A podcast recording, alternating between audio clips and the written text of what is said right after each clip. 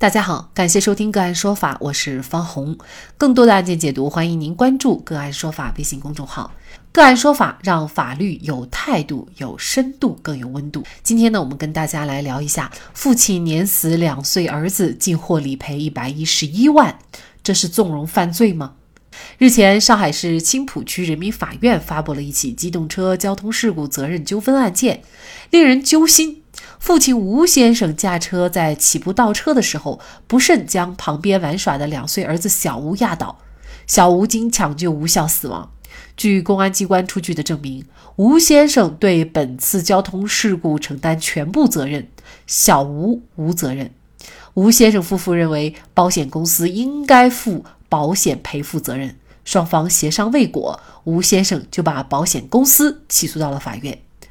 法院经审理认为，吴先生夫妇作为小吴的父母，有权作为赔偿权利人提起诉讼。保险公司以小吴为肇事驾驶员家庭成员为由，拒绝赔偿，无事实和法律依据。保险公司作为肇事车辆的承保人，应该按照法定和约定承担赔偿责任。法院最终判决，保险公司在交强险限额内赔付原告十一万，在商业三者险限额内。按责百分之八十赔付一百万元。那么，父亲的行为是否已经涉嫌犯罪？作为肇事的过错方、加害方的父亲，为何又能够获得索赔？就这相关的法律问题，今天呢，我们就邀请北京市元甲律师事务所交通事故专业律师李艳艳和我们一起来聊一下。李律师您好，方老师好，各位听众朋友们大家好。呃，实际上这个案子让我们很多普通人错愕的就是啊。其实爸爸呢，他既是一名受害者，也是一名施害者。那可能在本案当中更明显的表现，就是在于他其实是一个施害者。但是以这样的一个施害者的身份，他还去索赔，呃，而且还索赔一百万，这个可能让我们大家很难理解啊。那首先呢，我们就来看一下，从责任方面，这个父亲他本身这样。的行为造成的这样的一个后果，他是不是已经涉嫌犯罪了呢？首先啊，父亲的行为显然是已经构成交通肇事罪的构成要件了。根据我国刑法一百三十三条规定啊，违反交通运输管理规定，因而发生重大事故致人重伤、死亡的，或者是咱们公共财产遭受重大损失，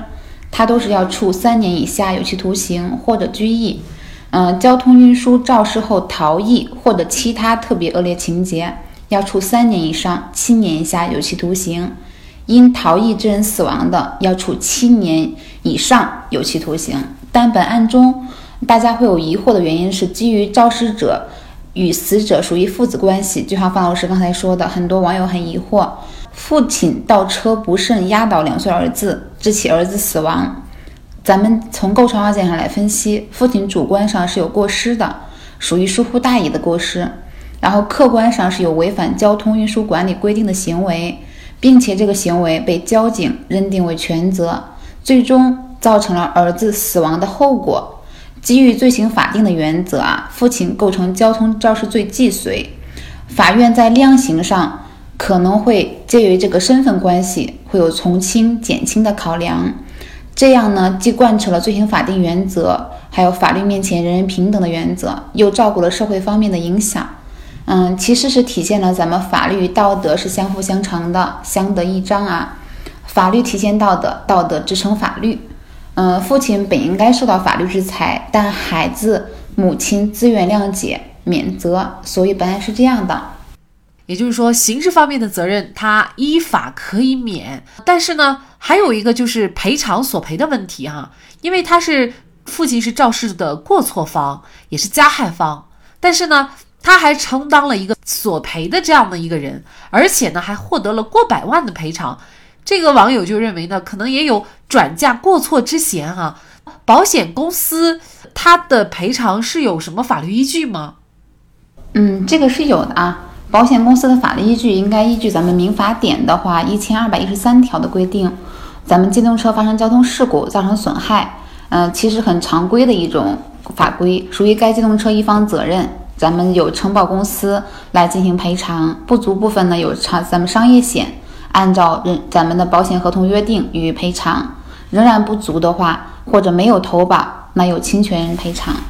本案的话就是由保险公司来赔，因为它属于第三方。就是事实上，这个案件当中，孩子是最可怜的，那这样一条命就没了。那有人就觉得，呃，我们往最坏的地方来想，就是说，那这样的话，这个保险，呃，买了以后，有没有可能，比如说助长这种行为的发生？你施害一方不仅撞死了人，免去了刑事责任，而且还能获得上百万的赔偿。那么，这对于受害的孩子来说，是不是又太不公平了呢？这个首先啊，对孩子来讲，这个案子。我们认为法律上法院判的是合法合理的，没有转嫁过错之嫌。首先第一点啊，咱们从总体来分析，保险公司商业保险中约定被保险人及其家属家庭成员不予理赔这样的免责条款是无效的。这个免责条款它是基于像您刚才说的道德风险的问题。那第二条就是侵权人嘛，不能因为侵权行为而获利的基础法理为何不适用本案呢？其实，因为本案是交通肇事，属于过失，它不属于主主观上故意。假设有证据证明这个父亲是故意的，保险公司就可以依据法律规定拒赔。还有啊，孩子虽然很可怜，但是现在咱们转换，比如说这案子不是自己的孩子，其他人的孩子也同样啊。本案中，法院认定其父母疏于监护，与事故的发生具有一定因果关系，酌情让保险公司承担了百分之八十的赔偿责任。这是我简单看一下判决，嗯，一百一十一万，并不是赔偿给加害人一个人的，还有其他继承人，也就是孩子母亲。所以以上三点嘛，我们认为这法院的判决还是合法合理的。如果说啊，这个孩子孩子一分钱没孩子没有得到，对于母亲来来讲，她又失去了孩子，又失去了她的丈夫，可能损失更大。嗯，本案中其实与其他的交通事故造成死亡的情形基本相同，唯一的不同之处在于哪儿？就是侵权人是死者的父亲，但法律并没有规定肇事方如果与受害方有亲属关系，肇事方造成交通事故后就不能找保险公司赔偿了，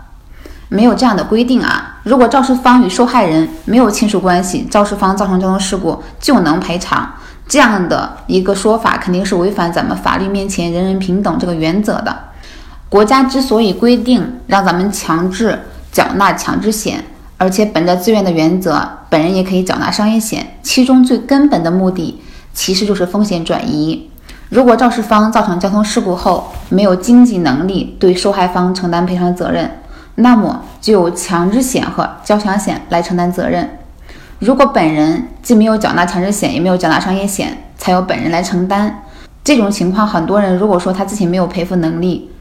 这个案子受害者才是最可怜的。所以说有保险公司在，是大家相对比较放心的，也是国家的一个政策啊。事情发生了，我相信对于父亲的打击是极大极大的，但是，呃，父亲的行为呢，我觉得仍然是需要呃批评谴责的，因为。这样的一个司机，呃，你必须在上车的时候，你要到处左看右看，尤其是还有一种情况，就是这个孩子啊，他很小，他有的时候确实是你其实是看不见他的。对，是的，方老师，其实这个我们在实践中呀，这种案子还是见的屡见不鲜的。因为我执业这么多年，我发现，嗯，特别小孩的案子，好多时候其实也就是驾驶员的一个盲区造成的。在特别是大型的 SUV，它前边儿你坐上驾驶位之后根本看不到，小孩如果蹲下之后你根本看不到，因为我们有做过一些现场的模拟，的确是有视觉盲区。嗯，还有另外本案的判决结果，其实好多网友会担心会有不良的示范效应啊之类的。嗯，我从网上也看到一些啊。首先，这种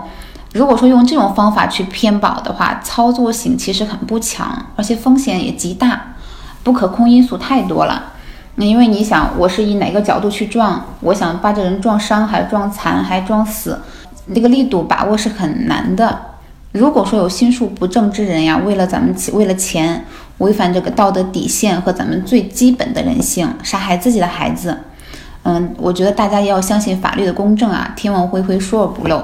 一定会被我们办案机关查获的。这个手段是很难去达到一个完美的犯罪啊。